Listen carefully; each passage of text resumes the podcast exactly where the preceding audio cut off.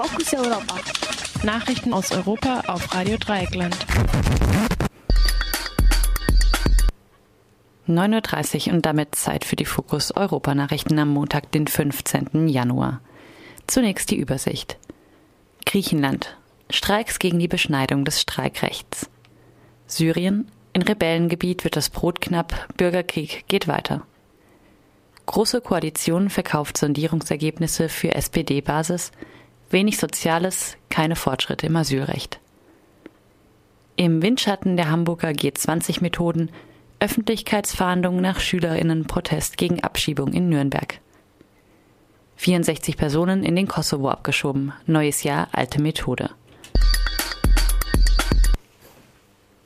In Griechenland streiken am heutigen Montag wie schon vergangenen Freitag Menschen für die Verteidigung des Streikrechts. Am heutigen Montag werden vor allem Flug Fluglotsen und der öffentliche Nahverkehr in Athen streiken. Heute soll das griechische Parlament ein Maßnahmenpaket verabschieden, das unter anderem das Streikrecht einschränken würde. Demnach kann ein Streik künftig nur noch dann stattfinden, wenn mindestens die Hälfte aller Gewerkschaftsmitglieder dafür stimmen. Bislang reichten 20 Prozent der Gewerkschaftsmitglieder aus. Außerdem sieht das Maßnahmenpaket weitere Privatisierungen bei der Infrastruktur vor. Am Freitag fuhr in Athen 24 Stunden lang keine U-Bahn aus Protest gegen die anstehende Beschneidung des Streikrechts. Auch Krankenhäuser, die Schifffahrt und allgemein das Verkehrswesen wurden vom Streik beeinträchtigt. In Athen gingen 9000 Menschen auf die Straße. Manche lieferten sich Auseinandersetzungen mit der Polizei. Diese Maßnahmen und damit auch diese Beschneidung des Streikrechts wurden explizit von den internationalen Gläubigern Griechenlands gefordert, also von der Europäischen Union und den Euro-Mitgliedstaaten einerseits und dem Internationalen Währungsfonds andererseits. Die Verabschiedung des Maßnahmenpakets ist die Bedingung für die Auszahlung weiterer Kredite in Höhe von viereinhalb Milliarden Euro bis Ende Januar. Die griechische Regierung hofft, dass sie sich nach Ablauf des Kreditprogramms im August wieder selbstständig auf den Finanzmärkten finanzieren kann. Anscheinend ist der Preis für Brot in Duma, einem Ort nur zehn Kilometer vom syrischen Damaskus, der vom Krieg über 100.000 EinwohnerInnen zählte, mittlerweile auf das 85-fache des Preises in Damaskus gestiegen. Dies legt zumindest der Bericht einer Bloggerin nahe, der sich nicht überprüfen lässt, aber plausibel erscheint. Duma wird immer wieder bombardiert und von Regierungstruppen belagert. Die von russischen Medien, der AfD und anderen verbreitete Ansicht, der Bürgerkrieg in Syrien finde kaum noch statt, entspricht nicht den Tatsachen. Zum Jahresbeginn haben die Regierungstruppen und ihre ausländischen Verbündeten eine Großoffensive gegen das Rebellengebiet um Idlib gestartet. In der angrenzenden Provinz Hama hat der IS überraschend eine Reihe von Dörfern besetzt. Dabei ist es ein Mysterium, wie dessen Kämpfer mit all ihren Waffen in diese Region zurückkehren konnten. Auch in anderen Landesteilen gibt es immer wieder Kämpfe, wenn auch die Ausdehnung der Kampfzonen zurückgegangen ist. Dafür stehen möglicherweise neue Auseinandersetzungen bevor. Erdogan droht nicht nur mit der Besetzung der von überwiegend kurdischen Kräften gehaltenen Regionen um Afrin und Manbij, sondern seine Armee ist dabei, aufzumarschieren. Diesmal erfolgt der Aufmarsch nicht nur an der türkischen Grenze, sondern auch auf syrischem Gebiet im Rücken von Afrin. Türkische Artillerie schießt immer wieder auf das Gebiet um Afrin. Außerdem droht ein neuer Krieg zwischen den syrischen Regierungskräften und kurdischen Kräften, die etwa ein Drittel Syriens kontrollieren.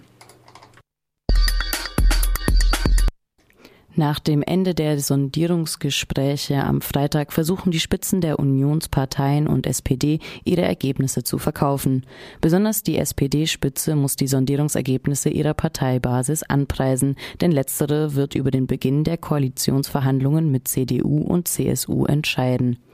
Teile der Parteibasis und insbesondere die Mehrheit der Jugendorganisation Jusos ist von den Sondierungsergebnissen enttäuscht und stemmt sich gegen eine Neuauflage der Großen Koalition.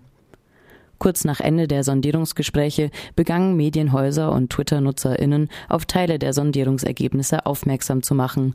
Dabei fiel auf, dass wenig Soziales erreicht wurde, obwohl die SPD als letzter übrig gebliebener möglicher Koalitionspartner der Unionspartei hart hätte verhandeln können.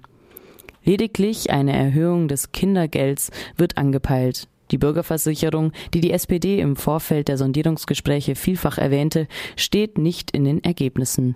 Somit wird eine Zweiklassenmedizin zwischen Privatparteien und gesetzlich Versicherten bestehen bleiben.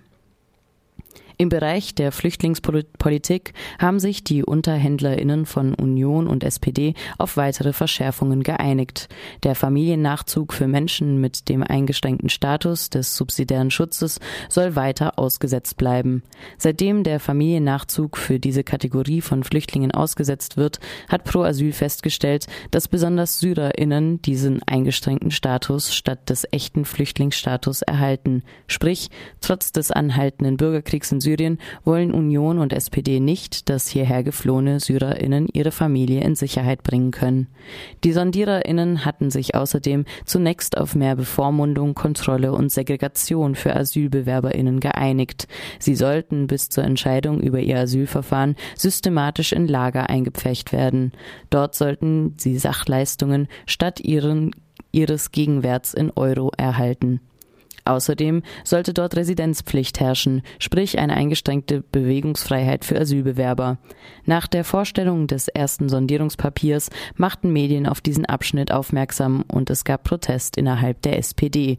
Erst daraufhin intervenierte sehr wohl äh, sowohl Martin Schulz bei Angela Merkel und Horst Seehofer, um diesen Abschnitt, den die SPD zunächst akzeptiert hatte, zu streichen. Die Polizei in Nürnberg hat eine Öffentlichkeitsfahndung wegen der Proteste gegen die Abschiebung eines afghanischen Schülers aus Nürnberg gestartet. Darauf verweist der Republikanische Anwaltsverein in einer Pressemitteilung. Der junge Flüchtling sollte Ende Mai letzten Jahres abgeschoben werden. Seine MitschülerInnen protestierten gegen die Abschiebung. Die Polizei ging mit Hunden, Schlagstöcken und Pfefferspray gewaltsam gegen sie vor. An den öffentlichen Pranger gestellt wird jetzt aber eine junge Frau, der der Wurf einer 0,5 Liter Weichplastikflasche auf einen Polizisten vorgeworfen wird. Auf den Fotos ist sie gut zu erkennen, ein Flaschenwurf ist jedoch nicht zu sehen. Der Polizist wurde laut Polizeiangaben leicht verletzt, sei aber nicht dienstunfähig gewesen. Yunus Sial vom Republikanischen Anwältinnenverein erinnert daran, dass eine Öffentlichkeitsfahndung einen, Zitat, erheblichen Eingriff in das allgemeine Persönlichkeitsrecht der betroffenen Personen, Zitat Ende, bedeute. Eine zeitlich unbegrenzte und irreversible Öffentlichkeitsfahndung stelle eine massive Vor Vorverurteilung dar. Zitat So ein digitaler Pranger kann zu drastischen persönlichen Einschnitten führen, ohne dass ein Rechtsverstoß überhaupt geklärt ist, so Sial weiter. Dieses Vorgehen entbehre jeglichen Gefühls für Verhältnismäßigkeit.